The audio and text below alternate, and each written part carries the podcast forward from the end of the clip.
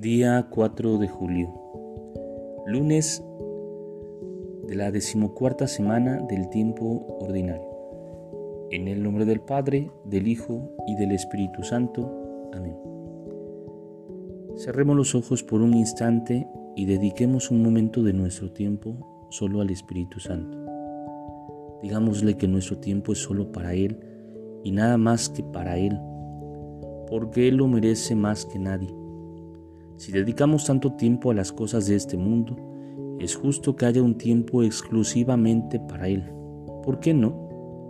Con los ojos cerrados, sin prisa, sin ansiedades, sin nerviosismos, tratemos de reconocer su presencia de amor.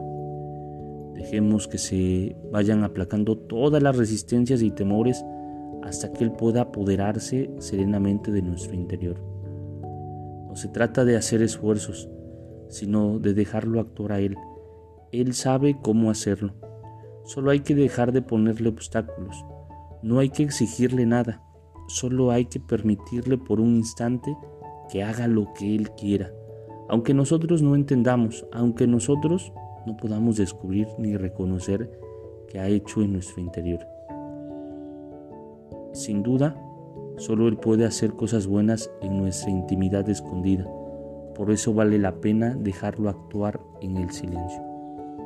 Gloria al Padre, al Hijo y al Espíritu Santo, como era en el principio, ahora y siempre, por los siglos de los siglos. Amén. Espíritu Santo, fuente de luz, ilumínanos. Espíritu Santo, fuente de luz, ilumínanos. Espíritu Santo, fuente de luz, ilumínanos. En el nombre del Padre, del Hijo y del Espíritu Santo. Amén. Te saluda el Padre Edgar de la parroquia de San Juan Bautista en Cuitláhuac de la diócesis de Córdoba, Veracruz. Saludos y bendiciones a todos ustedes.